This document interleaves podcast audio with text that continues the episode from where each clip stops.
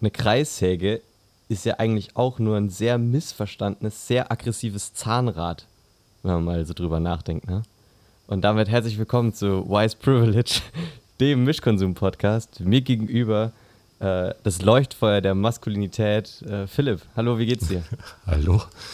Die, die Kreissäge unter den Menschen quasi. Ja. ja, ich habe auch, eigentlich hätte daraus noch mehr werden sollen, aber mir ist leider nicht eingefallen, was so eine Kettensäge eigentlich ist.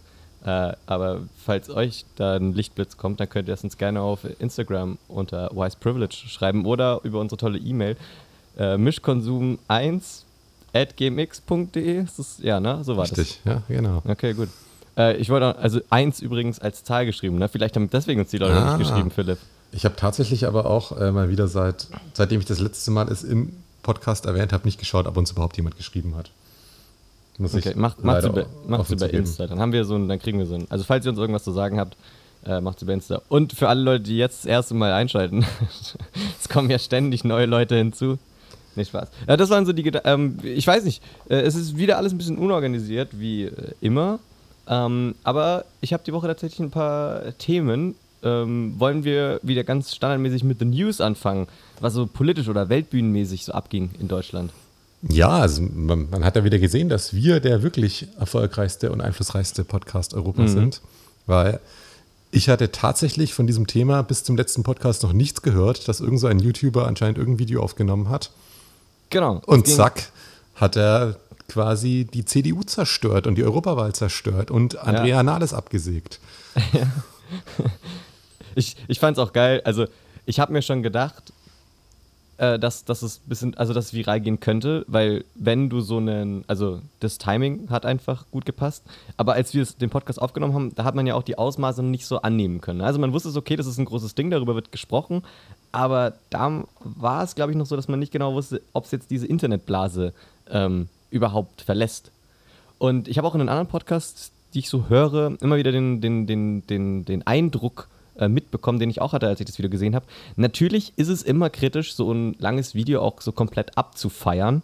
Ähm, weil der natürlich auch Dinge gesagt hat, äh, die ein bisschen zu polemisch waren. Äh, ich weiß nicht, ob ich das letzte Mal, das, äh, ob ich mich da dahingehend auch klar genug geäußert habe, aber da gehe ich schon mit so Nasen wie Olli Schulz einher, dass man da jetzt nicht sofort alles abkulten muss und sagt, ja, genau so ist es und ja, der Rezo hat es genau. Also natürlich kann man die Themen alle ein bisschen differenziert betrachten, aber ich glaube, das Interessante ist, dass eigentlich alle gerade darüber streiten und undifferenziert durch, durcheinander reden, dass dieses Thema nochmal differenziert betrachtet werden muss. Allen voran natürlich die CDU, aber als Antwort kommt natürlich auch nichts Besseres. Oder wie hast du jetzt so da das, das Feedback mitbekommen? Also ich fand es ein bisschen, muss ich sagen, komisch und unsachlich, wie es alle anderen Podcasts aufbearbeitet haben. Also ich finde, du hast es. Alle anderen, die wir alle gehört haben, Philipp. Ja, ja, nee, aber also ich habe es jetzt in gemischtes Hack und in Fest und Flauschig gehört, wie sie drüber geredet haben. Mhm. Und ich fand es beides Male, also dass du es wesentlich sachlicher und informativer dargestellt hast. Also ich habe das Video bisher noch nicht angeschaut, aber ähm, was du mir erzählt hast, hat fand ich mich informiert und so wie die drüber geredet haben, sodass sie sich drüber aufgeregt haben, dass es die Zerstörung der CDU heißt und was weiß ja, ich. Und sie dann so, ja, das ist ja, weil es Rap-Zeug ist und bla bla bla. Wo du aber, wo ich dann einfach von dir wusste, nee, er hat einfach davor schon mal ein anderes Video gemacht, das die Zerstörung hieß.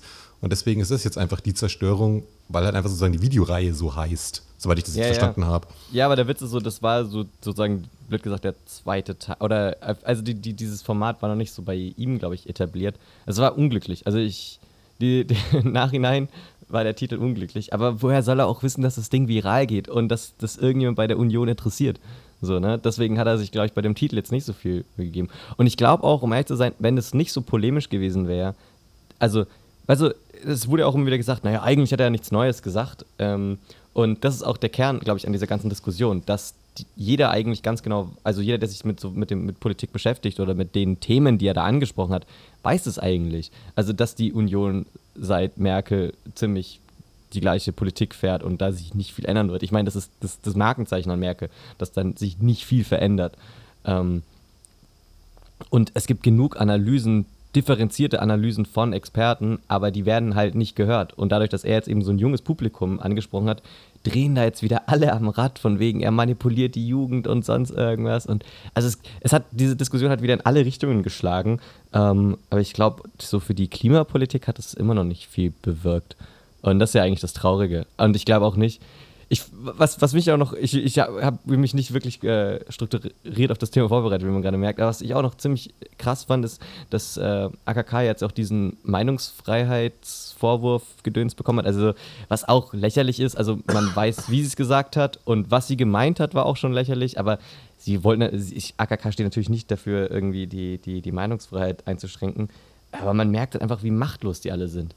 Und man merkt auch einfach, dass ich glaube, die Union das erste Mal mit der Situation konfrontiert sind, ähm, dass wenn sie kritisiert werden, dass das gleich damit kommt, die Demokratie zu kritisieren. Ne? Und also jeder Angriff auf die CDU wird von der CDU als Angriff auf die Demokratie und auf die Volkspartei und auf das Volk und auf alles, wofür, und wo man sich einfach mal sagen muss, ey Leute, die Union ist eine Partei wie jede andere, nur weil die jetzt so auf die Regierung gestellt hat. So, es ist also Deutschland wird nicht im Chaos versinken, nur weil die Union mal nicht der Regierung ist und nur weil die Union keine Volkspartei mehr ist. Und ich glaube, den am wenigsten ist dieser Gedanke, Leuten der Union zu vermitteln. Und ich glaube, das ist auch so ein, so ein Grund, warum die gerade alle so am Rad drehen. Weil die, ich glaube, einfach nicht mit der Situation gerechnet haben, dass es wirklich tatsächlich irgendwann dazu kommt, dass Leute das hinterfragen, was sie so eigentlich die ganze Zeit machen, auf einem größeren Spektrum, dass sie sich selber auch das mal fragen müssen. Ja, aber das, das finde ich bei so vielen Sachen. Also von daher finde ich es insofern sehr gut, weil die einzige Daseinsberechtigung, die Politiker haben, dafür, dass sie Geld kriegen, den Scheiß zu machen und sonst was ist, weil sie die Vertretung des Volkes eigentlich sind. Und ich finde, mhm. das wird einfach, so dumm das klingt, vergessen von vielen, dass sie nicht da sind, um die Agenda von der SPD oder den Linken oder der CSU durchzusetzen oder so ja. was anderes, sondern ihre Leute vertreten. Die sind in einem Wahlkreis gewählt oder sind über eine Liste reingekommen im Bundestag und denen ihr einziger Job ist es, das zu vertreten, was die Menschen wollen. Und von daher finde ich es auch so doof und runtergebrochen, dass jetzt vielleicht auch polemisch ist. Es klingt aber, und wenn die Leute die AfD wählen wollen und keine Ausländer in dem Land haben wollen, dann wollen das die Menschen so. Ob das richtig oder falsch ist, ist es erstmal nicht zu, primär erstmal nicht zu hinterfragen. Natürlich wählt man eine Person, die dann auch eigene Ansichten haben kann und so. Ja. Aber ja, sie sind Volksvertreter und erstmal nicht mehr und nicht weniger. Ja, ja, ich finde das auch ja. so ein Ding. So, da wird halt einfach so ein Business draus gemacht. Und jetzt geht es auch wieder viel um Personalpolitik bei der SPD. Und da denkt man sich auch, ja Leute, ey, das liegt wirklich nicht an eurer Personalpolitik. Und es ist halt einfach, das ist halt diese GroKo-Krankheit. Und es hat nichts, also nur weil Leute keinen Bock mehr auf GroKo haben, heißt es noch lange nicht, dass jetzt irgendwie äh, wir eine undemokratische Welle gerade durchs Land gehen haben. Nein, SPD und äh, Union stehen, also wenn, wenn man die nicht wählt, heißt es das nicht, dass man undemokratisch ist. Das denkt man vielleicht, wenn man in der SPD und der Union ist, aber so ist es halt nicht. Wir haben Wobei genau. auch nicht alle Leute denken. Also ich kenne auch genug SPDler, die das auch anders sehen. Und ich finde unser Land gerade so politisiert wie seit lange nicht mehr. Und ja, und wenn man sich mal anschaut, die gute Nachricht ist doch, und das ist zwar auch traurig, dass das so das einzige Argument der Union in, nach der Wahl war, also wenn man sich mal anschaut, wer wirklich undemokratisch ist und wer der europäischen Idee und auch der deutschen Identität in Europa schaden will, das ist so ein, ich meine, die AfD, das ist so ein, das ist eine Witztruppe. Also wie viele Prozentpunkte sind denn das? Der, dieser Rechtsruck in Deutschland ist ausgeblieben und der wird auch ausbleiben. Und nur weil wir uns anfangen, kritisch mit der Union auseinanderzusetzen, heißt das noch lange nicht, dass unsere Demokratie in Deutschland bedroht ist. Also das finde ich immer ein bisschen lächerlich, da, dass da, dass die dann so Existenzängste in ihrer Partei schüren und die dann irgendwie auf, auf unsere Demokratie ausbreiten. Das ist auch völliger Bullshit. Nee, euch geht scheiße. Also ja, ja, ich finde, man merkt halt einfach eher daran, dass Gut, das klingt jetzt so ein bisschen AfD-mäßig, so die da oben, aber dass halt einfach jeglicher Kontakt zu den normalen Menschen verloren gegangen ist. Ja. Weil es halt einfach, und nicht nur ja. zu der Jugend. Und nicht ja. nur zu der Jugend. Weil das wird ja auch oft gesagt, naja, wir müssen bei der Jugend beliebter werden. So, nein, ihr wart noch nie bei der Jugend beliebter. Aber das Problem ist, dass die Themen der Jugend halt aktuell immer wichtiger für den Rest der, der, der, der Gesellschaft werden. Und wir einfach merken, dass wir mit eurem Kurs vermutlich nicht alle langfristig gut leben können. Und dagegen wehren wir uns. Und es geht nicht darum, dass ihr jetzt irgendwelche Instagram-Accounts macht und sonst irgendwas und irgendwie eine Connection. Also versteht ihr, es geht nicht darum, dass ihr die Jugend von euren Ideen überzeugen müsst, denn der Großteil Deutschlands ist sich einig, dass eure Ideen scheiße sind. So, also, what the fuck? Ändert eure Strategie. Ja, aber das, das fand ich, was ich auch noch ein bisschen in dieser ganzen Rezo-Diskussion komisch fand, dieses so, oh ja, sie haben ja aber völlig falsch drauf reagiert und bla bla bla, wo ich immer denke, so, ja, aber was wäre denn das richtige Reagieren? Auch ein YouTube-Video machen und sonst was. Ich meine, das ist doch auch nicht das nee. Richtige. Und mm -mm. Nein, aber das heißt reagieren, das ist halt einfach Kritik und fertig. Man kann dazu dann was sagen, man muss dazu nichts sagen. ja. was auch immer und fertig. Aber so darzustellen, ja. oh, die ganzen alten Leute verstehen YouTube nicht und bla bla bla. Ich meine, es wäre doch genauso lächerlich gewesen, wenn sich die Karrenbauer da hingesetzt hat und ein YouTube-Video gemacht hätte oder ja. so ein Scheiß. Also ganz ehrlich. Ich finde auch das. Ding so, äh, Politik muss nicht cool sein. Weißt du, also Nein. ich glaube, Fabian Köster hat in der Heute-Show gefragt, ist die CDU cool? So, es ist mir scheißegal, ob die Partei, die ich wähle, cool ist oder nicht. Ich meine, klar, ich habe eine coole Partei gewählt, weil ich die Partei gewählt habe, aber ich könnte auch damit leben, wenn eine Partei einfach kompetent ist und ich das Gefühl habe, dass sie das machen. Das ist genauso, du willst ja auch nicht, dass dein, dass dein, keine Ahnung, dass dein Steuerberater irgendwie der letzte Hippie ist und dem irgendwie alles scheißegal. Nee, der hat einen Job zu machen, dafür bezahlst du den oder dafür wählst du deinen Politiker und dann ist mir das scheißegal, wie cool oder sympathisch äh, der ist, sondern der soll einfach seinen Job vernünftig zu machen. Das haben kompetente Leute zu sein, die sich mit ihrem Scheiß auskennen. Fertig. Do your job, um Bill Belichick zu zitieren, ja. Ja. Ja, ja, sehe ich. Also was glaubst du? Glaubst du, glaubst du, die, glaubst du, die sägen jetzt die Nahles ab und dann äh, grunderneuert sich die SPD? Ja, die, und die, diesmal haben sie uns ja, die hat sich doch uns ja selber abgesägt. Also das ist Stand heute äh, Sonntagabend alles. Mhm. Ähm, sie ja, tritt von allen politischen Ämtern zurück, habe ich gelesen. Ich meine, die Nahles war noch nie wirklich beliebt. Also außerhalb der SPD schon überhaupt nicht. Ja. Aber weiß nicht, ob die wirklich, also von ihrer Politik so schlimm war. Also weiß ich nicht. Und vor allem, die müssen jetzt, es müssen halt echt Alternativen her. Vor allem, es muss wieder, die SPD muss es schaffen, so eine, so eine Vision wieder zu generieren. Weißt du, was ich meine? So, so, so einen positiven, dass man wieder das Gefühl hat, es geht aufwärts. Ja, ja, das, das wäre, also wenn, so wenn sie das schaffen. Aber mal richtig. Ja, wenn sie das schaffen, mal inhaltlich wirklich, dann wieder. Bis wenn das halt jetzt wenn die, wenn die halt jetzt wieder irgendwelche internen Streitereien machen und sonst was und dann der nächste Kasper da irgendwie kommt, sehe ich ganz ehrlich schwarz für die SPD, weil dann, dann sehe ich die bei der nächsten Wahl unter 10 Prozent, wenn es so weitergeht. Ja, ich glaube auch, dass die SPD, also ich weiß nicht, ich glaube, die haben nicht diese Oppositions- und Underdog-Rolle drauf, noch weniger. Was wollen die denn sagen? Wollen die denn sagen, hey, wir sind eine soziale Partei, die sich auch für Nachhaltigkeit einsetzt? okay, dann seid ihr wie die Grünen. Nein, nein, wir sind natürlich besser. Also, äh, wir sind ja viel mehr auch, wir haben viel mehr die Wirtschaft im Auge. Also seid ihr wie die Union. Nein, nein, wir sind, wir sind ja die SPD. Also, also die haben einfach, die müssen sich ja wieder eine eigene Nische suchen, finde ich. Und dann, dann, also das ist ja der Witz so. so guck mal, die, sogar die FDP kam aus dem Nichts, was heißt aus dem Nichts, aber obwohl die eigentlich schon überall draußen war, haben die sich auch wieder reingeboxt, einfach nur, weil die so zwei, drei Themen rausgekattet haben, sich komplett darauf fokussiert haben. Und damit halten sie sich irgendwie auch äh, äh, so über 5% bis zum zweistelligen Bereich, so je nach Umfrage oder Wahl.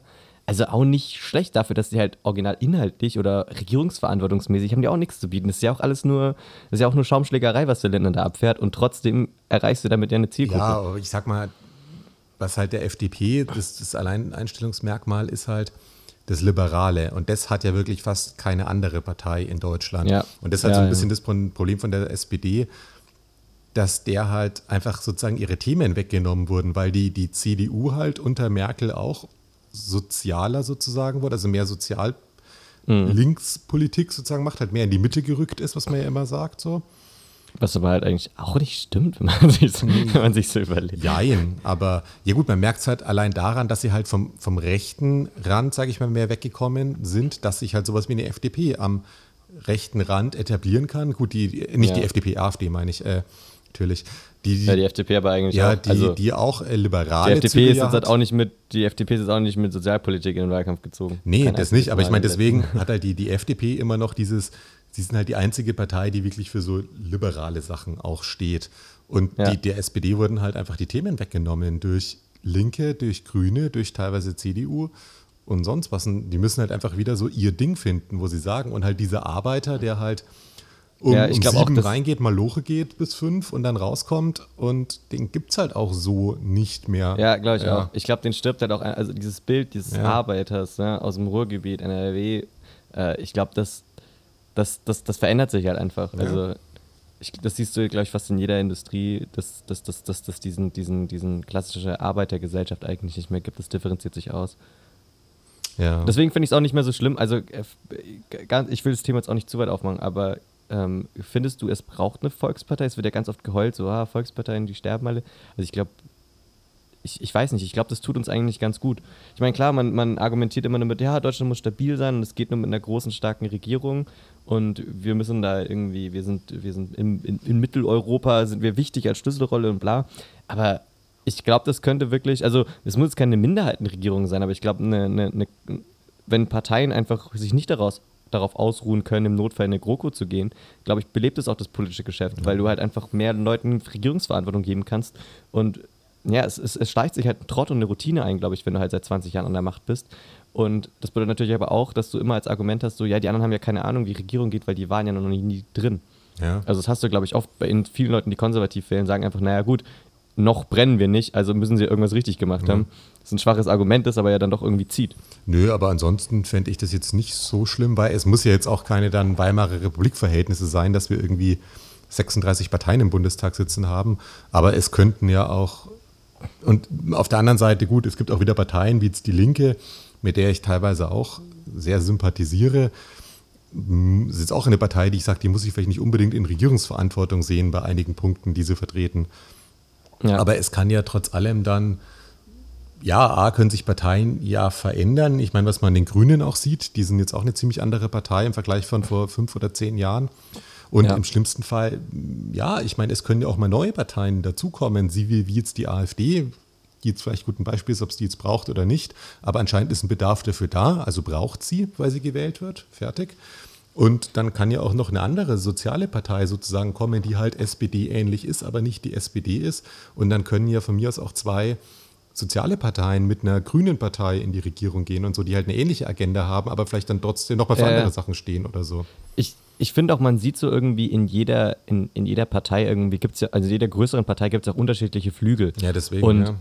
Und die teilweise sind die ja auch sich relativ nah. Also wenn du dir den linken Flügel der SPD anschaust, dann ist es für die ja auf keinen Fall ein No-Go mit äh, bestimmten Teilen oder die, ich sage ich mal, die Realos der Grünen und sag ich mal, der, der, der linkere Teil der CDU und Union. Also da, da, da steckt man ja irgendwie viel mehr zusammen.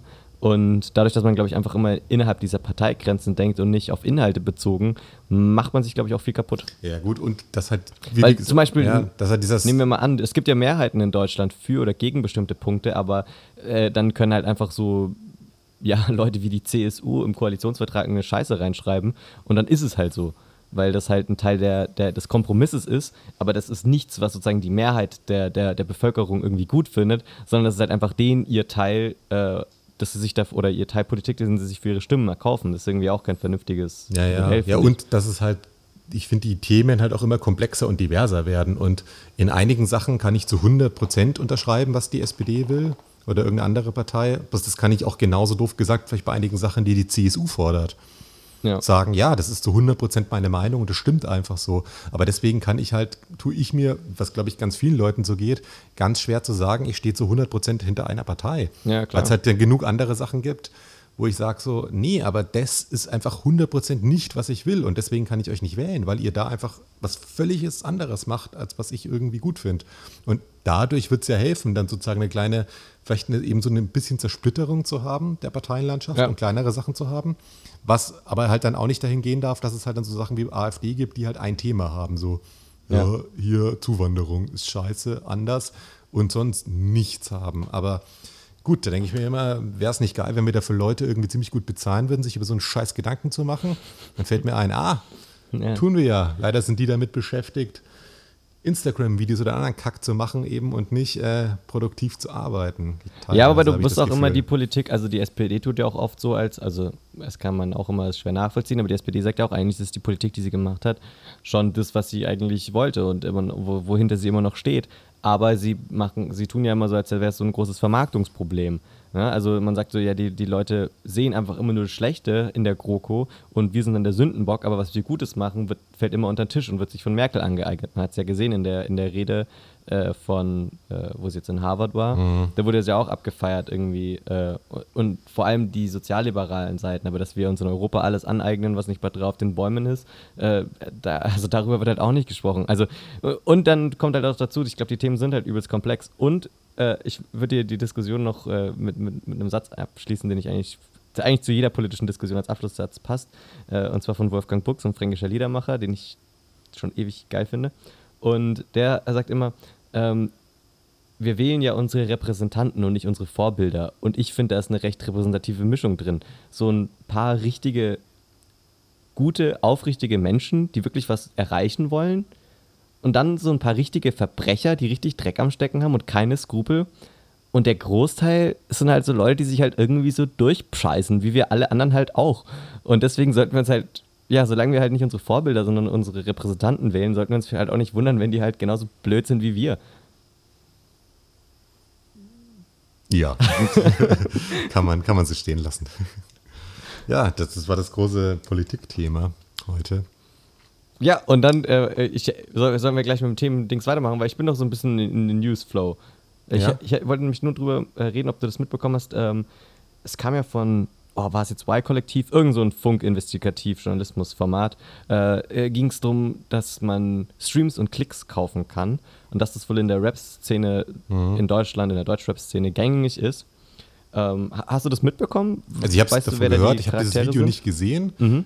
Ähm, aber ich habe auch davon gehört, ja. Also es ging darum, dass so ein, so ein, für alle, die jetzt da nicht on Mhm. track sind, äh, ging darum, dass so ein ja, Investigativjournalist davon irgendwie mitbekommen hat, dass, dass da, also es hat, wurde zu ihm Kontakt aufgenommen und ähm, dann hat er sich eben das zeigen lassen von dem Kai, so hat sich der Hacker eben genannt oder so wurde er denn in der Doku genannt und ähm, der hat ihm eben gezeigt, wie er mit Spotify-Konten, also mit ganz, ganz vielen Spotify-Konten ähm, gleichzeitig Lieder abspielt, Playlisten erstellt, in denen dann die Lieder immer wieder gespielt werden, um sozusagen den Stream-Counter äh, auf Spotify oder auf iTunes hochzuhauen oder eben YouTube-Klicks zu generieren und damit dann eben Chartplatzierungen zu provozieren oder zu ermöglichen. Und der Witz an dem Ding ist, es ist eben nicht so, dass es wie bei gekauften Klicks, wie man sie irgendwie von Instagram oder von YouTube kennt, äh, irgendeine, irgendeine Klickfarm in Indien irgendwie bezahlt, sondern dass das wirklich äh, schwer verfolgbare Konten gewesen sein müssen. Also teilweise hackt er sich sogar in,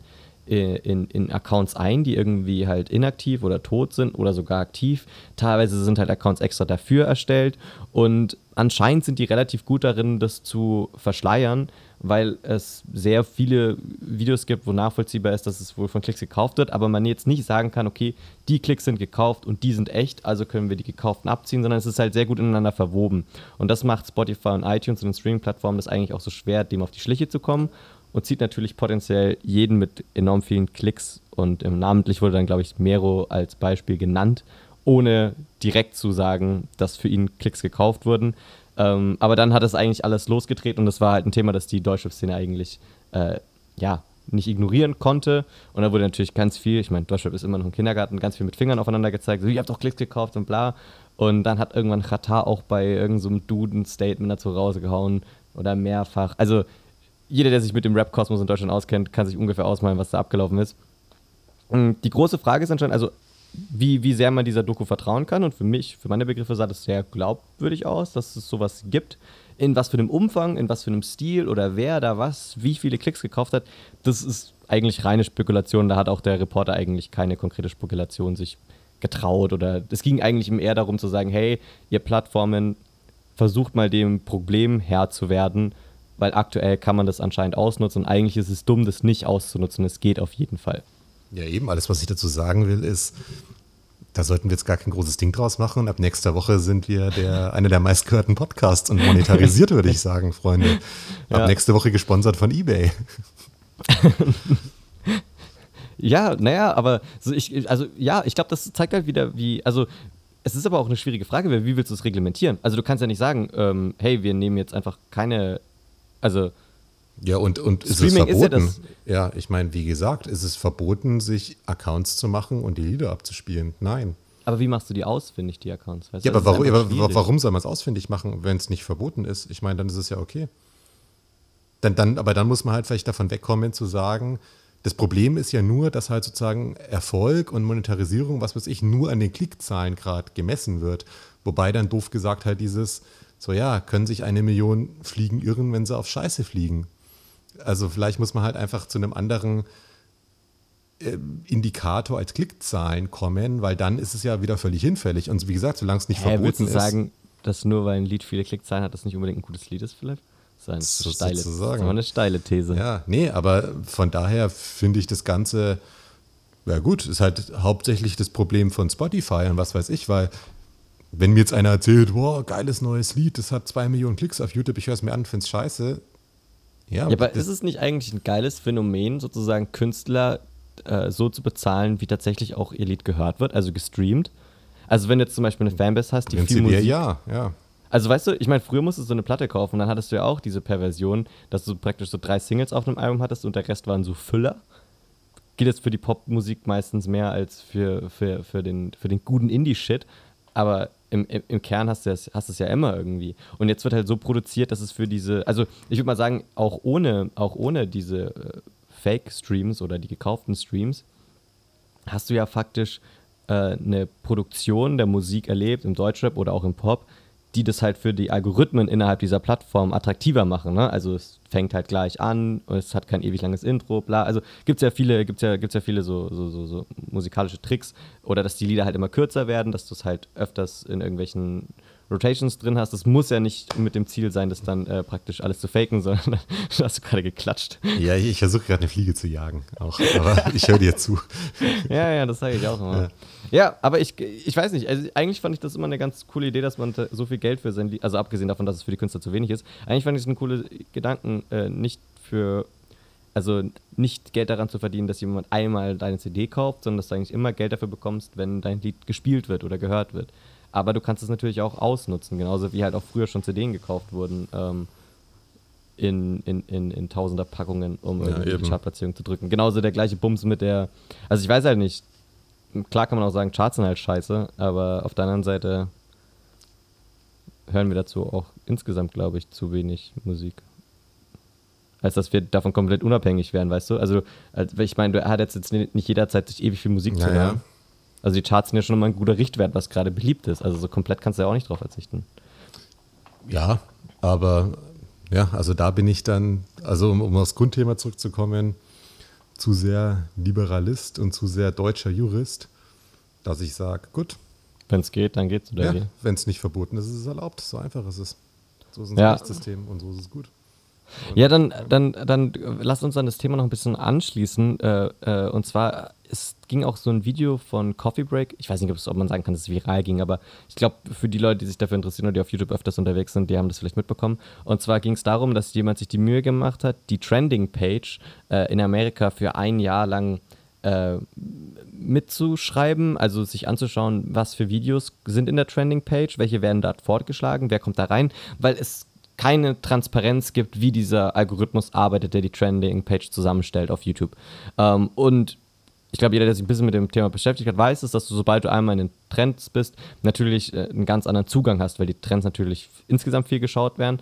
Und ähm, es ist eben nicht nachvollziehbar, unter welchen Bedingungen du in die Trends kommst, aber du kriegst danach halt meistens einen Boost oder es ist halt immer gut, in die Trends zu kommen, weil du halt deine Reichweite praktisch gratis oder for free praktisch erweitert bekommst. So. Ähm, und die haben das eben sich angeschaut, welcher Content wird denn auf die Trending-Page gespült und unter welchen Vorzeichen. Und da haben die Parameter ausgemacht, ähm, dass es einmal darum geht, okay, nach wie vielen Klicks oder Streams, äh, die du bisher auf deinem Kanal oder auf deinen Videos hattest, nach wie vielen warst du das erste Mal im, im, äh, auf der Trending-Seite und wie viele ähm, Abonnenten hast du für dieses oder wie viele Klicks hast du für dieses Video gebraucht. So ungefähr müsste es gewesen sein. Und die Conclusion im ganzen Video war eigentlich, dass viel von dem neuen Content, äh, der jetzt vor allem durch Fernsehsender oder durch etablierte Medien, also lass es ähm, die, die, also lass es von, von den großen Sendefirmen in Amerika, ABC, NBC, CNN, whatever, sogar glaube ich auch Fox, ähm, denen ihre Nachrichtensendungen haben mit sehr wenig insgesamten Aufrufen eigentlich relativ schnell in die, sind in die Trends gekommen. Und etablierte YouTuber wie PewDiePie zum Beispiel äh, viel später und viel seltener. Und die Conclusion daraus ist eben, dass man daraus, darauf ausgeht, dass es halt extra gefiltert wird. Und das Geile ist, dass die Trends auch in unterschiedlichen Ländern unterschiedlich funktionieren. Das heißt, in Amerika lag die Vermutung nahe, dass bestimmte Channels, die nicht so ja, unkontrovers sind, also nicht so werbefreundlich, vermutlich eher aus den Trends rausgehalten werden und dass dann die sozusagen der, der, der menschliche, die menschliche Kon Kontrollinstanz äh, die rausblockt und der Algorithmus dafür dann sozusagen die, die Nachrichtensendungen oder ich sag mal die der klassischen Presse etabliert. Und das fand ich auch recht interessant eigentlich, weil es da ja auch, also diese Trending-Page ist einfach ein absolutes Chaos und keiner weiß genau, wie sie funktionieren. Ich glaube nicht mehr YouTube. Und sie funktioniert anscheinend in jedem Land anders. Und es, man sieht irgendwie wieder, dass YouTube irgendwie sehr werbefreundlich wird, aber dabei auch vergisst, was die Plattform eigentlich groß gemacht hat, diese Alternative zu den großen Medien. Aber ich glaube, YouTube ist halt gerade in einem Zwiespalt, sich zu überlegen, ob sie eben ja, so, so ein Streaming-Dienst sind oder ob sie eben eine Konkurrenzplattform zu den klassischen Distributionsformaten sind. Und ich glaube, das kann man da ganz gut beobachten. Hast du die Flieger erwischt? Nee, noch nicht. Ähm, ich wollte gerade aber, weil, weil du gerade gesagt hast, was YouTube eigentlich ist, und ich wollte jetzt hier nicht mit gefährlichem Halbwissen um mich Doch, schmeißen. Komm, hau raus. Aber ähm, ist YouTube nicht entstanden, weil der Typ nach dem, nach Nipplegate beim Super Bowl, weil es einfach keine Videos dazu online gab und dann die ungefähr gemeint haben, so, ja, wir müssen, lass mal eine Videoplattform machen, wo Leute Videos hochladen können. Also würde ich jetzt einfach mal behaupten. Wann, wann war dieses Nipplegate? Also Weil YouTube gibt es A erst seit 2005. Genau. Was aber auch schon ewig her, so man ehrlich ist. Ja, aber andererseits dann auch gar nicht so lang, wenn man sich denkt. Also, und ich meine, es war ja. auch nicht so, dass es 2005 da war und jeder krass nee, nee. YouTube. Also, ja, wie gesagt, die ersten, also ich glaube, dass dies, dieses, dieses Werbefreundliche und diese, äh, dass das erst so in den letzten vier, fünf Jahren ja, ich, kam, wo man neu, sich so krass von seiner Community entfernt hat und wo sie auch so viel Reichweite haben, dass sozusagen professionelle Medien das als Distributionsplattform genutzt haben. Ich glaube, dann ist es erst so, dann hat sich einfach nochmal da die Geschäftsstruktur verändert. Ja, hier, es stimmt sogar. Also die, die Inspiration für YouTube kam nach diesem Super Bowl-Inzident von Janet Jackson. Geil. Also so viel zu, was YouTube eigentlich ist und für was es gedacht war. Ja, ich ja. finde, damit können wir das Thema auch schließen. Ich habe schon wieder viel zu viel darüber gelabert. Ich, wollte, nee, ich, ich, hatte eigentlich nicht gedacht, dass ich zu viel zu sagen dazu habe. Ich sage uns, also, weiß nicht, ob es irgendeinen von unseren Hörern interessiert, aber ist mir jetzt wurscht. Ähm, aber da, dann bist, wann interessiert es uns? Ja, da bist du vielleicht mal die richtige Ansprechperson. Äh, und zwar dieser YouTuber PewDiePie.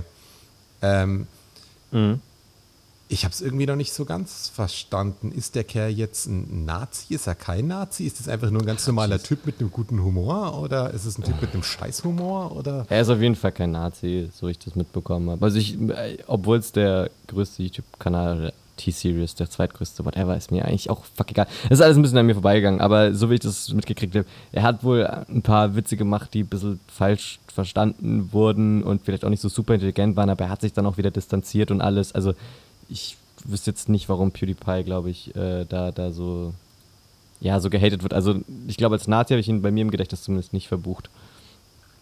Es ist auch gefährliches Halbwissen, aber die Leute, die ihn cool finden aus meinem Umfeld, glaube ich, tun das zurecht. okay, also, also wie gesagt, ich bin da überhaupt nicht drin in diesem ganzen YouTube-Game, wie man wahrscheinlich merkt. Naja, das bei PewDiePie ist halt gerade, dass, dass, dass der der größte, äh, der meist abonnierteste Kanal war oder ist und dass so ein indischer Kanal, T-Series, äh, praktisch den aufgeholt hat, weil Indien halt der Markt enorm wächst. Und ähm, da war so ein Beef-Battle zwischen denen, das so hochgekocht ist und PewDiePie hat das halt auch thematisiert und die Fanbase mobilisiert und bla und. Ähm, ja, aber hat er sich nicht auch in irgendwelchen SS-Uniformen hingesetzt und so Zeug mal? Oder? Das weiß ich nicht. Ich weiß nur, ja. dass der, dass, dass der, der, der Christchurch-Amokläufer äh, oder Attentäter-Terrorist besser gesagt, ähm, dass der irgendwie auch einen Shoutout zu PewDiePie gegeben hat ähm, und er sich davon ganz klar distanziert hat und von der ganzen rechtsradikalen Scheiße. Aber an, auf der anderen Seite muss es ja irgendwie auch äh, einen Grund gehabt haben, dass er ihn da inkludiert in mhm. diese. In diesem ist. Also, so ganz genau weiß ich es auch nicht, aber ich glaube, der ist im Kern jetzt nicht der, nicht der schlechteste, weil sonst hätte er es auch gar nicht so weit geschafft. Aber wie gesagt, kontroverser Inhalt auf jeden Fall, weil ich glaube, der sich halt auch ab und zu mal ein bisschen ähm, ja, weiß ich nicht äußert. Ich habe den, ich glaube, ich habe kein einziges Video von dem gesehen. Muss ich mal machen. Ich auch nicht so wirklich, aber also wie gesagt, ich ganz gefährliches Halbwissen, aber soweit ich es jetzt immer mitgekriegt habe, ist es halt einfach ein Typ mit einem eigentlich ziemlich guten Humor, der halt ab und zu einfach sehr drüber geht. Der halt, der viel zu drüber ist und Kann dass sein, das halt einfach viele du musst nicht checken, auch, darfst auch nicht vergessen, dass der, äh, also ich weiß nicht, ob der, ich glaube, der kommt aus Schweden. Ja, irgend sowas, ja. Aber ist ja in Amerika vor allem, also ja. da, da ist er ja groß geworden. Ich weiß nicht, ob er da auch lebt. Ich, wie gesagt, zu. Jetzt hast du mich natürlich voll in Snoop-Wissen. Äh, äh, hast mich ertappt. Ähm, aber ich glaube, dass der halt vor allem, also das, was man so über PewDiePie hört, auch viel aus dem amerikanischen Kontext kommt oder in der, in der amerikanischen Subkultur besprochen wird. Und die ist ja auch immer mit Vorsicht zu genießen. Also ich meine, wer in Amerika schon alles verschrien wurde als sonst was, äh, ich meine, da ist die Political, Correctness Police auch immer, die haben ja auch und, ab und zu mal einen Schaden. Ja, das also glaube ich alles ein bisschen. Könnte doch wieder ein Shoutout an unsere Community werden. Wir haben doch auch viele junge Hörer. Äh, ja, sag mal was. Nachdem man ihnen erklärt ja, hat, dass also. man uns auch auf äh, auf Apple-Geräten hören kann und nicht nur auf Spotify. Ja, das ist Ähm, immer die Kontrolle, wer von den Freunden und Ja. wir sind jetzt Freunde von Freunden eigentlich. Wenn, die, wenn unsere Freunde uns schon immer sagen, dass sie uns hören und auch uns weiterempfehlen, dann müssen wir irgendwann ja mal Hörer haben, die praktisch die Freunde von Freunden sind und wir sind die Freunde von Freunden dann. Ja, eben. Aber schreibt uns auf Instagram am besten. Das Da, da schaut sogar jemand nach. Oder ein ja, Brief. Inst Instagram, nee, Brief haben wir nicht. Jonas at Bayreuth. De. Die wissen, die wissen dann, wo sie es hinbringen müssen. Da gibt es nur einen. Äh, Äh, äh, genau, ja, also große genau. Frage, noch ganz Klar. großer Aufruf, wo ich in letzter Zeit tatsächlich auch oft angesprochen wurde von Leuten, von wildfremden Leuten auf der Straße, die mich erkannt haben. Wie ist die Geschichte mit dem Tankdeckel ausgegangen? Ach so, haben wir das noch nicht beantwortet? Nein. Ach du Scheiße, das haben wir dann ja voll vergessen. Ja. Äh, ja, der Tankdeckel, ich durfte dann nochmal zum, ähm, ich habe, also erstmal kam er ewig nicht und dann habe ich einen- eine Post bekommen vom Zoll, dass da keine Rechnung draufsteht und die nicht wissen, was das ist und ich mir das doch jetzt bitte vom Zoll abhole und dann vermutlich nochmal Einführgebühren zahlen muss. Da habe ich gedacht, oh Jesus. Und dann bin ich da zu dem Zollamt in Bayreuth, was gleich neben der Post ist. Und dann war der Typ erstmal völlig überfordert und ich gemeint, ja, also ich war natürlich freundlich, weil ich gedacht habe, ey, auf, bei den Behörden bist du lieber freundlich und äh, wenn die Scheiße kippt, dann kann man immer noch Arschloch sein. Aber noch haben die meinen Tankdeckel und noch muss ich alles daran setzen, dass ich diesen Tankdeckel bekomme. Und das war dann so ein älterer Herr und der hat dann so mit mir darüber geredet. Es war alles chillig, es war auch nichts los. Ich dachte eigentlich, ich muss äh, mich ewig da anstellen irgendwo, aber nö, es ging alles recht flott. Also weiß ich nicht, was Zoll, was der Zoll da nimmt, dass der so auf Zack ist. Ähm, naja, lange Rede, kurzer Sinn. Auf jeden Fall habe ich ihm dann die Situation erklärt, dass der Tankdeckel halt irgendwie knapp 100 Tacken gekostet hat. Und er gemeint, hm, ja, da müssen wir dann nochmal eine Einfuhrgebühr berechnen. Habe ich gemeint, habe ich mir schon gedacht, ist mir egal, Hauptsache ich krieg diesen Tankdeckel jetzt. Und musste das Paket dann so aufmachen und ihm das zeigen. Und er gemeint, hm, wie verbuche ich denn das jetzt? Das ist ja kein, also es ist ja ein Ersatzteil, aber das steht ja gar nicht drin. Also für Motorrad, also das ist ja kein ganzer Tank, aber das ist ja auch kein Verschleißteil. Und hä? Und dann dann hat er, naja, ich schreibe es jetzt bei Tank rein. Das ist aber eigentlich auch nicht wichtig, oder? Nö, aber es geht jetzt einfach nur. Und dann hat er gemeint, ach, so teuer sind die. Naja, dann verliere ich meinen nicht. Und dann habe ich gedacht, ja, weil ich mir das ja auch ausgesucht habe. Alter. Aber dann war er, also es war ein Fellow Motorradfahrer, das heißt, äh, der hat dann für einen reibungslosen Übergang äh, gesorgt. Und ja, jetzt habe ich meinen Tankdeckel wieder und bin wieder ein glücklicher Mensch. Wie viel Einfuhrgebühr Mhm. musstest du denn noch zahlen? Ähm, das ist ganz interessant, wenn ihr euch was aus dem äh, Ausland bestellt und das nicht irgendwie, also aus Amerika oder halt außerhalb der EU-Zone logischerweise, ähm, ist es so, dass du 19% zahlst, wenn es zwischen 20 und, jetzt lass mich lügen, glaube ich, 150 Euro ist. Und das ist sozusagen die Einfuhrgebühr, die im Wesentlichen wie so eine Art Mehrwertsteuer ist. Äh, also glaube ich jetzt mal, äh, zumindest auch 19%. Und genau, die werden dir dann einfach auf den Preis draufgeschlagen. Und ähm, auch einfach ganz pauschal. Also die Versandkosten sind damit drin. Also er hat mir jetzt halt auf die Versandkosten und den Kaufpreis äh, diese, diese Einfuhrgebühr erhoben. Also insgesamt. Und ich habe ich, ich hab dann auch, ich stand dann kurz drin und habe mich gefragt, also er wollte von mir eine Rechnung sehen, so, also ich hätte wahrscheinlich auch einfach irgendeine Rechnung hinbringen können, die auch sagen können, der Tankdeckel hat 50 Euro gekostet oder 20. Ähm, und ich habe, als ich über PayPal bezahlt habe, hat PayPal das automatisch äh, den, den Dollarkurs in Euro umgerechnet. Und dann habe ich natürlich die Euro-Rechnung, äh, die Dollar-Rechnung ihm gezeigt. Und er hat es dann nochmal in Euro umgerechnet und mir dann auf den Kurs die Steuer berechnet. Verstehst du, was ich meine? Also ich habe eigentlich zweimal in unterschiedlichen äh, Umrechnungen bezahlt. Und da wo, war ich dann kurz davor zu fragen, ob er denn nicht einfach auch den Kurs nimmt, als ich ihn gekauft habe. Oder welchen, nach welchem Kurs er sich jetzt richtet. Aber das habe ich dann doch gelassen, weil ich gedacht habe, es geht jetzt um meinen Tankdeckel und nicht um Klugscheißerfragen. Und dann, ja. Also ich habe jetzt mal geguckt, das ist tatsächlich dann einfach nur, es gibt quasi kein Einfuhrzoll bis 150 Euro, aber man zahlt einfach die Mehrwertsteuer noch drauf. Ja, Ja. Das ist, der- das ist der Witz daran. Und wie gesagt, auch im Versand. Ne, aber es ist auch völlig uninteressant. Nämlich die eigentliche Story, wenn es um Motorradfahren geht, die ich erzählen möchte, ist, dass ich, weil wir haben schon wieder, Philipp, wir haben schon wieder 40 Minuten eigentlich Politik-Talk gemacht von zwei Leuten, die einfach nur Dudes sind. Deswegen kommt jetzt ein bisschen äh, Private Shit. Ich hatte nämlich das Schönste eigentlich gesehen, was ich jemals gesehen habe, vermutlich.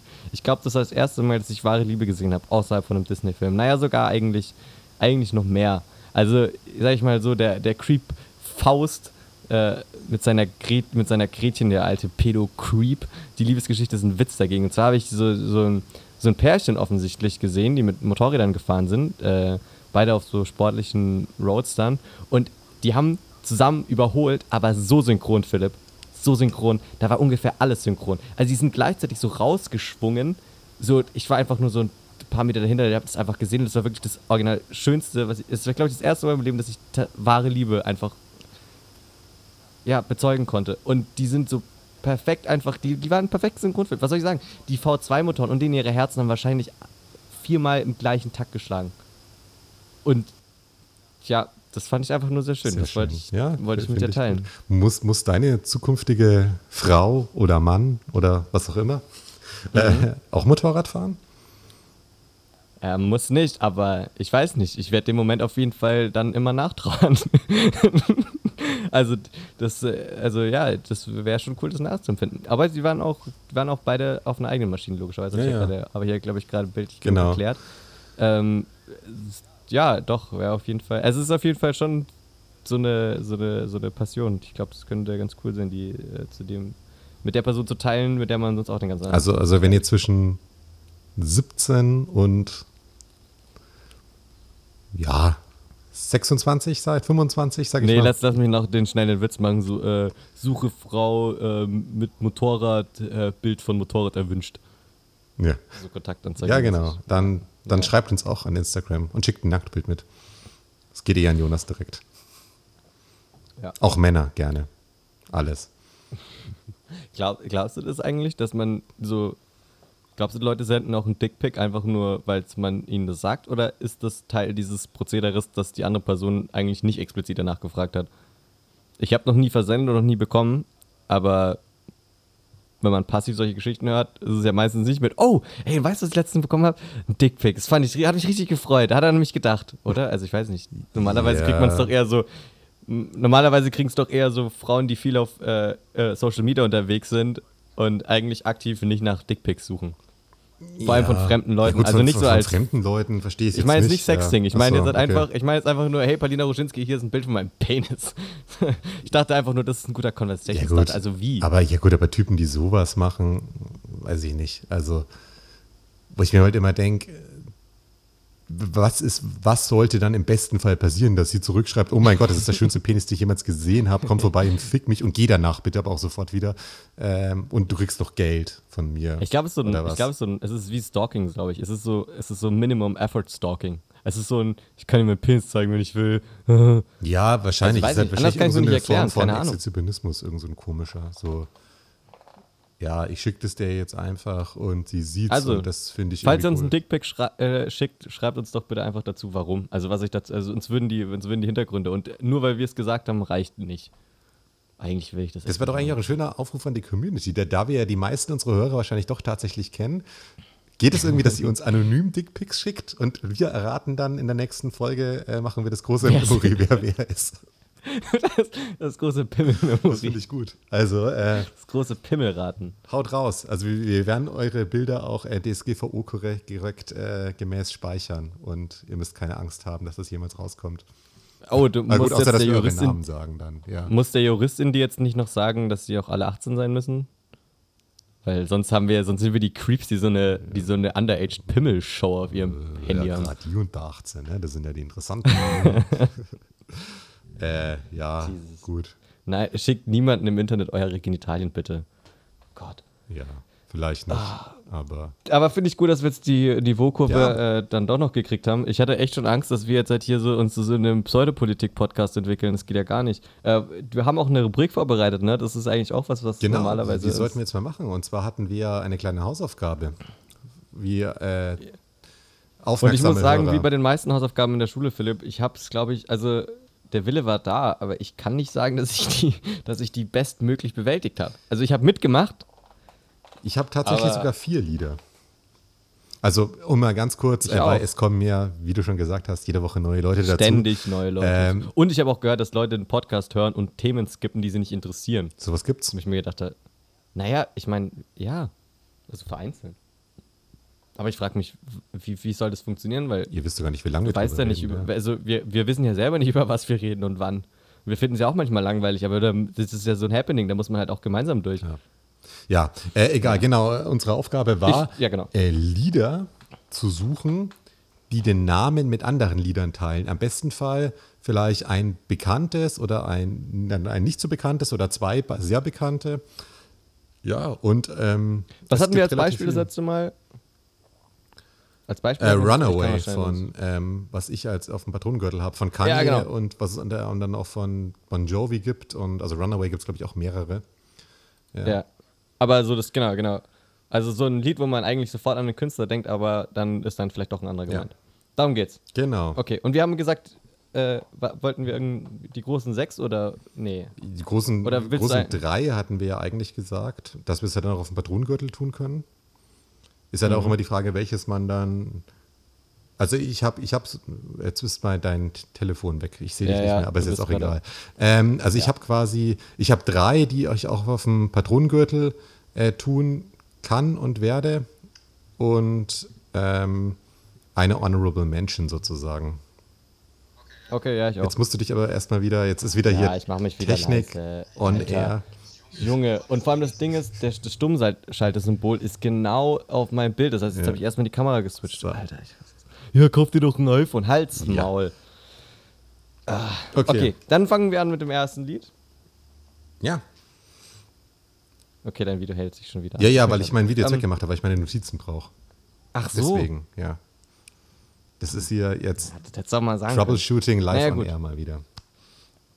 Dann mach du mal, das war deine Idee mit dem Genau, Lied. ich fange erstmal an mit dem Lied äh, Photograph, bekannt von mm. Nickelback und Ed Sheeran. Und ich will die Version von Nickelback auf dem Patronengürtel haben. Wir haben wirklich Nickelback jetzt auf dem Patronengürtel, Philipp. Unterschätzte Band. Ja. Ja, ja okay. Ähm, ist aber auch nicht zu verwechseln mit dem Lied Photographs von Rihanna und Will I Am. Aber heißt es Photograph oder Photographs? Ich glaube Photographs. Ja, das, ist dann schon. Bisschen, ja. ja, zählt nicht. Ich wollte ich wollt nur, wollt nur mal. Ein bisschen ja, Ich wollte nur auch was sagen jetzt. Ja. ja. ja dann würde ich einfach weitermachen mit äh, Power. Und zwar ist, fand ich es nur cool, welche, welche Gruppe von Menschen sich äh, ein, ein Lied geschrieben haben mit dem Namen Power. Äh, unter anderem UFO 361 mit Capital Bra zusammen. Äh, aber auch natürlich von Kanye West, das Power-Lied, kennt vielleicht mehr. Und was aber auch ein Riesending ist, ist Power von Little Mix äh, und Stormzy. Und dazu gibt es auch ein ziemlich geiles ähm, Everything Wrong With äh, Video. Und welches willst du auf dem Patronengürtel haben davon? Ach, muss ich die? Ich habe eigentlich komplett andere Ach so. Okay, also kannst auch andere dann machen. Ich tue meine Lieder auf dem Patronengürtel. Ja. Ja, sei dir gegönnt. Okay. Dann mache ich mal als Nummer zwei das ist ja, ja wieder, ne, wenn man die Hausaufgaben dann in zwei Fächern abgibt, ja. Philipp, eigentlich, ja. ne?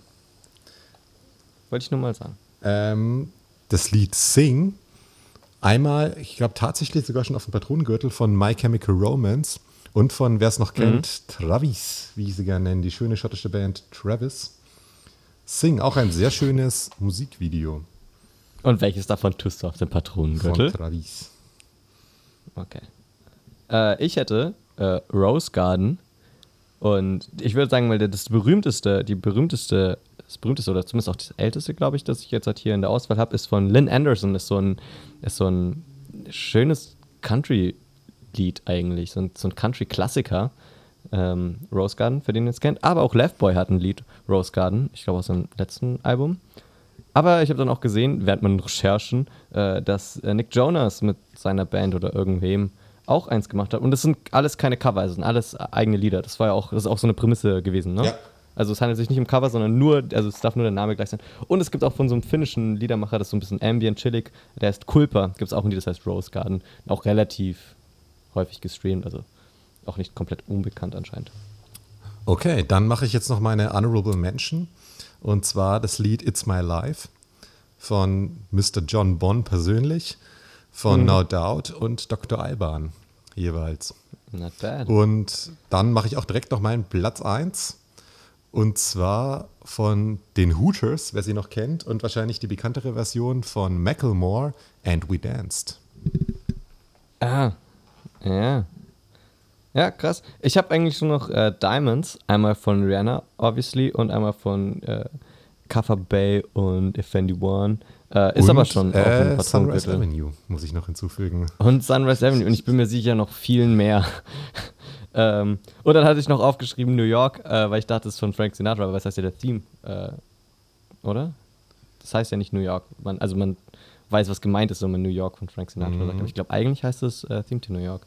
Äh, aber gäbe es natürlich auch von Trettmann New York. So hat sich, so humpelt nämlich der Hase. Ich habe natürlich erst das Trettmann-Dings gesehen und dann gedacht, hey, New York ist drauf von Frank Sinatra. Nope, ist es nicht. Ähm, ja. Das heißt, dein Patronengürtel haben Ja, wir ja dann- eigentlich dann damit zusammen, ne? sagen. Weil ich würde nämlich Ja. noch ein bisschen abge ich würde nämlich noch ein bisschen zusätzlich machen. Einmal habe ich heute Parkway Drive, a Deathless Song gehört und den hätte ich gerne drauf.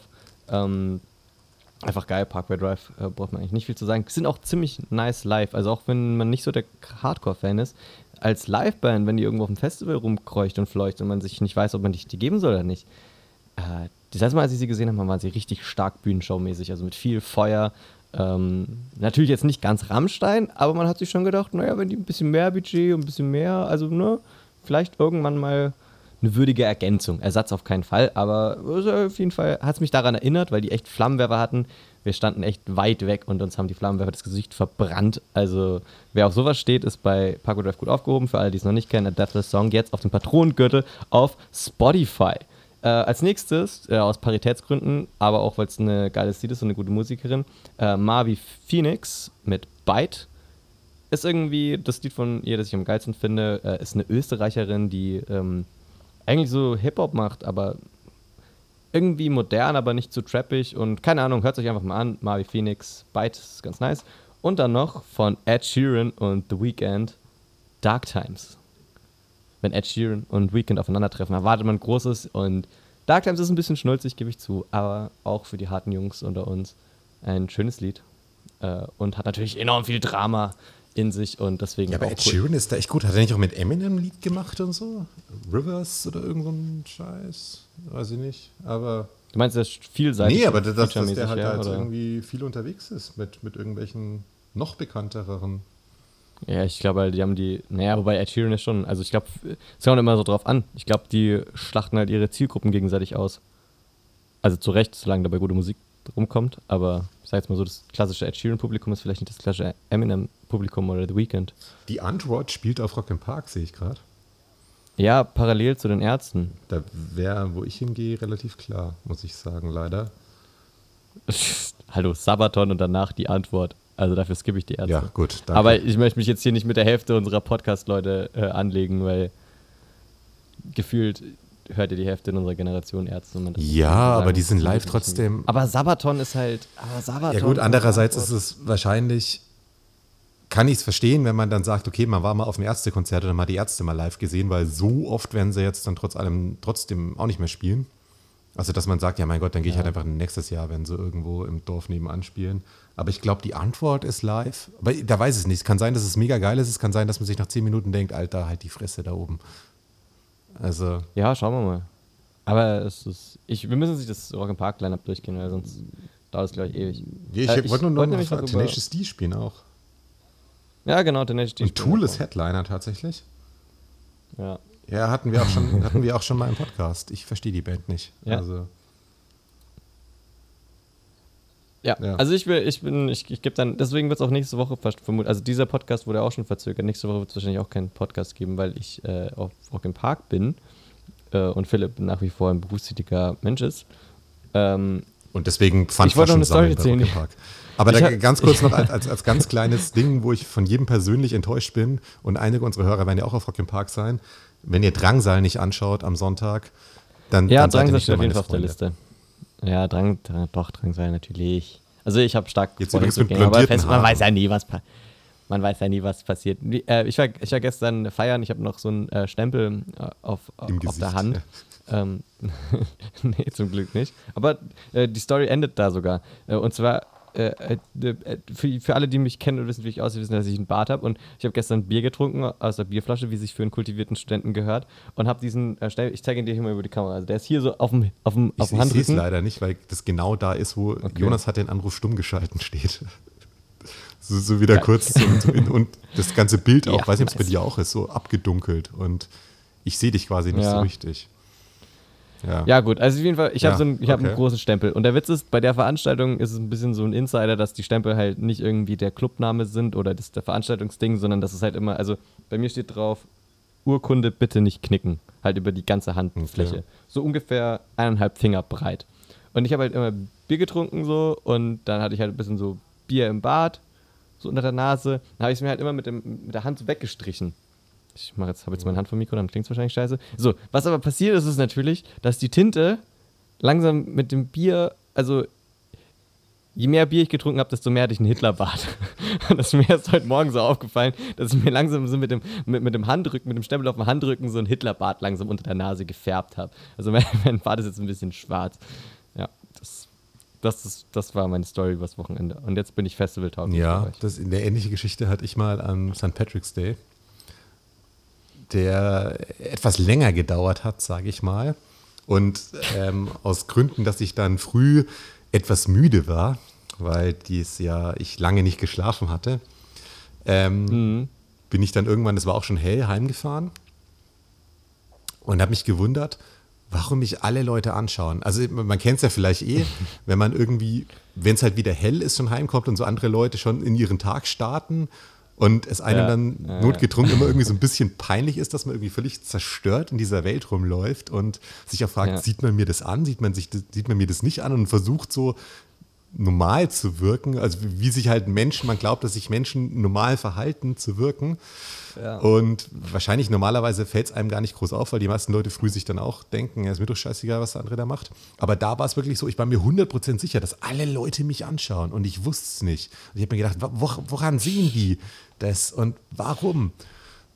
Und gut, mich hat es dann aber nachts oder früh halt dann nicht mehr so interessiert und am nächsten Tag bin ich aufgestanden und dann ist mir aufgefallen. Ja, einem ist es ja auch ein bisschen egal, ne? Also ja, aber da war es mir okay. da es schon extrem und ja, dann ist mir aufgefallen okay. und auch wieder eingefallen. Ah, es war St. Patrick's Day. Ich habe irgendwelche Typen getroffen, die mir das Gesicht grün angemalt haben. und ich bin dann sozusagen früh mit meinem ja, super seriösen Blick und hat so getan, also ich gehe ja eh gerade zur Arbeit, so ungefähr. Aber mit grün angemaltem Gesicht durch die Gegend gelaufen. Wobei, ja. da, da habe ich, auch zwei, da hab ich auch eine Story von zwei Kumpels, bei, also bei der Story war ich ja nicht dabei. Ich weiß nicht, ob ich sie dir schon mal erzählt habe. Du kennst die beiden auch. Ähm, aber ich droppe jetzt, mal ich drop jetzt mal hier nicht die Names. Auf jeden Fall sind die mal, äh, hatten ähnliche Situation bei dir. Die haben bei mir, äh, sind die versumpft und sind dann nach Hause gelaufen. Und äh, an, an, an an so einem Bäckereiverkäufer stand, also so, so, so, eine Bude eigentlich, ne, wo morgens so Zeugs an die, an die Frühschicht von einem großen Industrieunternehmen in Herzogenaurach äh, verteilt wurden. Und da haben halt die ganzen Leute aus der, also entweder Leute, die gerade zur Frühschicht gegangen sind, haben sich ihr Frühstück geholt und die Leute aus der Spätschicht kamen oder aus der Nachtschicht, äh, haben sich halt noch was für einen Rauseweg geholt. Und die beiden waren halt besoffen und kamen halt von mir und haben sich deswegen was zu essen geholt und haben sich dann versucht, im stark angetrunkenen Zustand praktisch in dieses Bild der Berufstätigen ein zu flechten, hat aber eher so semi-gut funktioniert, weil die Stories, die sie sich ja ausgedacht haben, um auszusehen, wie Leute, die gerade bei dem Industriehersteller gearbeitet haben, ja, jetzt nicht so wirklich glaubhaft anscheinend rüber. Also anscheinend so schlecht war, dass sie am nächsten Tag noch nach Tag noch wussten, wie, wie peinlich das gewesen sein muss. Aber sie haben es dann durchgezogen. Ja. ja, das ist das Wichtigste. Man muss es durchziehen. Man muss die Würde behalten. Ja. Ja. Sehr gut.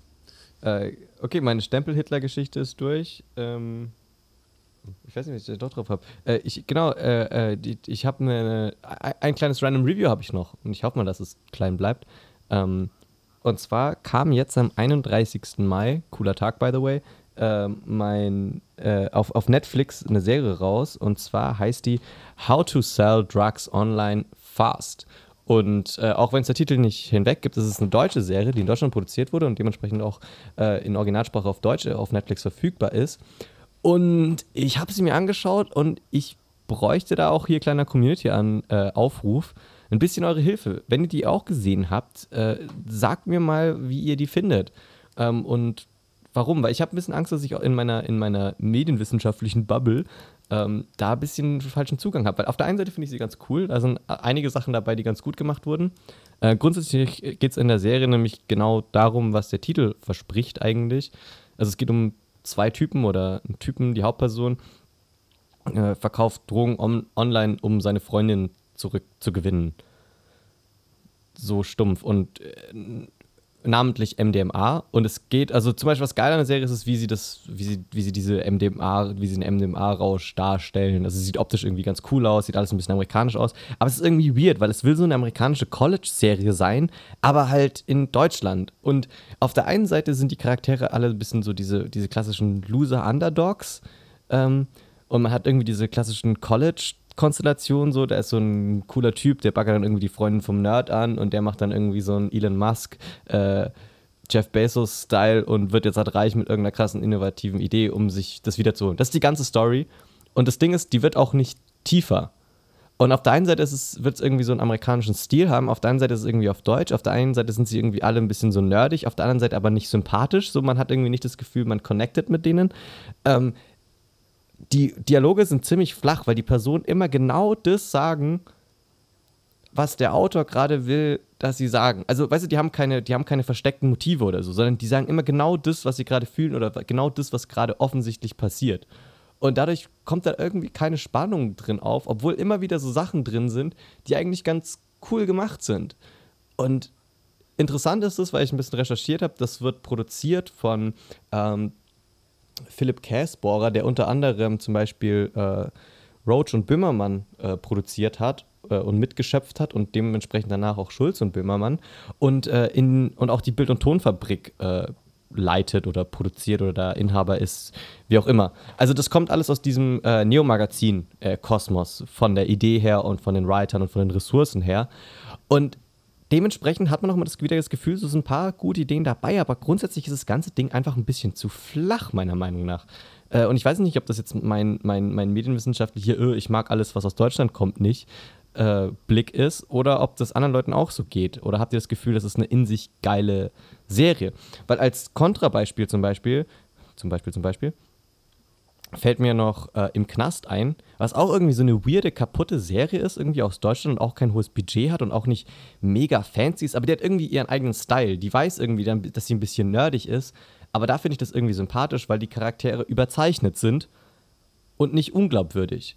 Und in dieser Serie ist es irgendwie so, die Charaktere sind irgendwie so, der, ich habe mir aufgeschrieben, der Funke springt nicht über. Also ich kann nicht mit dem Finger drauf zeigen, aber irgendwie catcht es mich nicht. Warum man die Serie auf jeden Fall anschauen sollte, weil es gerade alles ein bisschen negativ ist, äh, ist Bjarne Mädel. Bjarne Mädel hat eine, hat eine Nebenrolle und ist sensationell gut. Also Bjarne Mädel, jeder, der Tatortreiniger oder Stromberg geschaut hat, weiß, wie awesome Bjarne Mädel ist. Und auch hier haut er wieder einiges raus. Also allein für Bjarne Mädel die Rolle kann man es da mal reinschauen. Und es ist auch alles so Sitcom-Länge. Also keine Sorge, es ist jetzt keine so 45 Minuten Folgen, sondern es ist alles so zwischen 16 und 30. Das heißt, ihr könnt euch auch ruhig die ersten zwei Folgen geben oder die erste und sagen, ja gut, den doch nicht. Aber mich würde echt mal interessieren, was ihr von der Serie haltet, weil ich glaube, es ist ja schon interessant zu gucken, was so aus deutschen Serien auf Netflix so nachrückt oder was da so, so, so gemacht wird. Philipp, du grinst, du, du hast doch schon wieder, du hast doch schon. Nee, nee, ja, ich, ähm, Dazu dann gleich. Äh, ich habe auch von der Serie gehört. Ähm, wo du es gesagt hast, ist mir auch wieder dann eingefallen, dass es eben aus dieser Bild- und Ton äh, kommt. Geschaut habe ich sie noch nicht. Mhm. Ähm, ja, aber finde ich äh, ziemlich oft bei deutschen Sachen eben, dass irgendwie so die zweite Ebene fehlt. Ich weiß, weiß eben auch nicht daran, ob es irgendwie daran liegt, dass es dann dass man irgendwie mehr Erwartungen hat, weil jetzt viele amerikanische Sitcoms oder so haben jetzt auch keine zweite Ebene. So Two and a Half Man ist auch einfach nur stumpf. Ja, der, der trinkt viel, fickt Frauen und der andere ja. ist ein Idiot, so, haha. Aber es funktioniert halt trotzdem irgendwie. Ja. Und ich finde, das funktioniert bei deutschen Serien immer irgendwie nicht. Und ich weiß auch nicht, woran es irgendwie liegt, so richtig. Aber andererseits, ich meine, so ein Till Schweiger-Film oder die ganzen Schweighöfer-Filme haben meistens auch keine große zweite Ebene. Die sind auch das, was sie sind und fertig. Und ja, aber die sind ja dann auch erfolgreich. Ja, aber die, aber ich sag mal so, die Kritiker mögen die jetzt auch nicht so. Also ich bin jetzt auch kein großer Schweiger Schweiger Barek-Film. Ja, aber das kann man sich immer noch eher anschauen als irgendwelche anderen Sachen, finde ich. Aber ich finde zum Beispiel, wenn man so in so Richtung Tatortreiniger geht oder äh, im Knast zum Beispiel, das sind geile Serien, weil die äh, damit okay sind, ein bisschen zu artsy zu sein oder ein bisschen zu indie, weißt du? Die sagen, so wollen wir das machen. Aber ich finde, es ist immer ein bisschen komisch, wenn man sich ein bisschen anbietet an, an, so, an so eine amerikanische Vorstellung, wie Serien so zu funktionieren haben. Und ich finde, die ja, vertrauen auf kein eigenes, halt die vertrauen auf kein einfach. eigenes Konzept, glaube ich. Das ist ein bisschen das Problem. Und man merkt auch ein bisschen so, da wird so eine Welt beschrieben, in der der, in der die Writer, in der die Autoren irgendwie nicht sind. Also, weißt du, was ich meine? Es ist so, mhm. so stellen sich, glaube ich, Autoren vor, wie die Jugend lebt und der Typ soll irgendwie auch 18 sein, aber sieht halt auch aus wie Mitte, Ende 20. Also es ist alles ein bisschen, es ist irgendwie wie gesagt, schaut euch mal die ersten Folgen an und schreibt uns oder mir, was, was da euer Eindruck ist. Ist es cool und ich bin einfach nur äh, zu anspruchsvoll und bin zu sehr auf meinem, alles, was aus Deutschland kommt, ist eh kacke? Ähm, oder sagt ja auch, nee, da, da stimmt irgendwas nicht. Das ist, da ist viel Schönes dabei, aber am Ende, am Ende ist, da fehlt der, der Bums. Ja. ja, schreibt uns. Okay, dann. Das wollte ich nur so als Haben wir auch eine ganz gute Länge. Ja. Folgennamen. Ach, Folgenname. Ja, hätte ich jetzt wieder nicht dran gedacht. Tja. Stempel Hitler. Der Stempel Hitler. Hatten wir schon eine Hitler, hatten wir schon eine Hitler-Namenfolge? Ich glaube nicht, nee. Oder aggressives Zahnrad. Ja, da, da, darf man Hitler auf, auf Spotify benutzen? Jetzt die Frage. Also darf man nicht? Weiß ich nicht, aber. Ich gebe mal Hitler bei Spotify ein. Ich meine, ja, KIZ, KIZ hat Ich bin Adolf Hitler, also. Ja, ja. ja dann, dann finde ich Stempel Hitler nicht schlecht. Der Stempel Hitler. Find ich, also ich finde es klingt gut. Aber dann, dann, um jetzt noch die, um dann die Überleitung des Todes zu machen und dann, gut, es ist immer gut, wenn man seine Witze erklären muss, aber ich erkläre es jetzt Dadurch trotzdem, werden sie auch ganz gut. Unsere, unsere Zuhörer sind halt auch einfach nicht so intelligent. Aber es, wir haben, was wir vorhin schon gesagt haben, dass das typische, der typische SPD-Wähler, der eben mal hochgeht, der die bei der Stempeluhr äh, einstempelt, äh, ausstirbt. Deswegen würde ich gern den äh, SPD-Wähler Stempel Hitler als Folgenname vorschlagen. SPD-Wähler Stempel Hitler. Was? Oder ist das jetzt. Ist das jetzt ich habe die Metaebene gerade nicht verstanden. Ja, egal. Oh Lass Gott, bin ich so dumm wie unsere Zuhörer. Philipp, sag mir nicht, dass es so ist. Lass einfach den, den Stempel Hitler nehmen. Ich dachte, Und, wegen ähm, Hitler ist doch gut, oder? Da klicken die Leute doch drauf, Philipp. Ja, zum Abschluss hätte ich dann noch eben ein Zitat aus einer deutschen Serie, die zur Abwechslung mal nicht so geklaut ist, aber glaube ich auch auf einer anderen Serie basiert und trotz allem überragend ist, und zwar Jerks. Die habe ich noch gar nicht gesehen. Ist die aber also, überragend? Wer, wer, wer Jerks noch nicht, schaust die an. Eine der besten Sachen. Also geht so Richtung Stromberg, aber eins der besten Sachen, die ich jemals gesehen habe, die in Deutschland produziert Besser wurden. oder schlechter als Pastewka? Besser. Uh. Meiner Meinung nach. Ja gut, Pastewka ist auch ist aber, ja. ist ein Geschmack. Und dann, dann, würde ich einfach mal quasi mal mit einem ähm, Zitat der beiden Hauptpersonen von Jerks schließen, und zwar eben Christian Ulmen und Fariadim unterhalten sich. Ähm, und würde es jetzt einfach machen und danach hast du noch das letzte Wort und das war's dann sozusagen auch von mir. Ähm, ganz kurz zum, zum Setting. Die beiden Personen unterhalten sich eben über äh, Sex und mit wem man schon so Sex hatte und was weiß ich. Und Faria, dem sagt dann eben, also ich habe alles probiert, aber Schwestern hatte ich in meinem Leben noch nicht. Christian Ulme meint dann, ja, aber ist es nicht auch ein bisschen eklig? Und dann kommt eigentlich mein eigenes Zitat von Fariadim. Nein, das ist ein Geschenk Götters. Das ist göttlich. Es ist ein Verrat, es nicht zu tun. Ein Verrat am Leben. Es ist ein Verrat am Sein. äh, gut. Äh, dann vielen Dank für dein letztes Wort. Mein letztes Wort ist noch eine Kurzgeschichte. Zwar habe ich äh, freundlicher Mensch, wie ich bin, einem Kumpel am Samstag umziehen geholfen und der hat ganz oben gewohnt und man musste so den, das erste Stockwerk runtertragen zum Aufzug, einladen und dann konnte man praktisch mit dem ganzen Bums runterfahren, so, weil er so Rooftop-mäßig gewohnt hat. So. Und der Witz an der ganzen Geschichte ist, dass auf dem praktisch äh, vierten Stock, also auf den, wo man runterträgt, kann man auf die Terrasse der Nachbarn gucken. Und da saß ein, ein älterer Herr auf einem Stuhl, wo, ihr kennt alle diese Stühle, das sind so Stühle, wo die Lehne nicht bis an die Sitzfläche geht. Also da ist so eine Aussparung dazwischen. Im Wesentlichen so bauchfrei. Und da hat man so richtig schönes Dekolleté durchgesehen, das richtig schöne Maurer-Dekolleté. Aber er saß auch mit dem Rücken zu uns. Also er hat nicht irgendwie in die Sonne oder nach, sondern es war perfekt platziert, dass wenn man da die Kisten zu dem Aufzug runtergeschleppt hat und sich gedacht hat, ah, hier, schaue ich mal schnell aus dem Fenster. Oh, fucking shit. äh, und das war der dritte Teil nach äh, Stempel Hitler und äh, Jonas schaut Leuten beim Motorradfahren zu. Äh, der dritte Teil von Jonas beobachtet Dinge in der Welt und erzählt sie dann in seinem Podcast. Und damit möchte ich euch nochmal sagen, folgt uns auf äh, Social Media, folgt dem Patronengürtel auf äh, Spotify, gibt uns Herzchen, Sterne oder was auch immer man bei iTunes machen kann. Und wir hören uns dann demnächst. Tschüss. Tschüsseldorf. ja.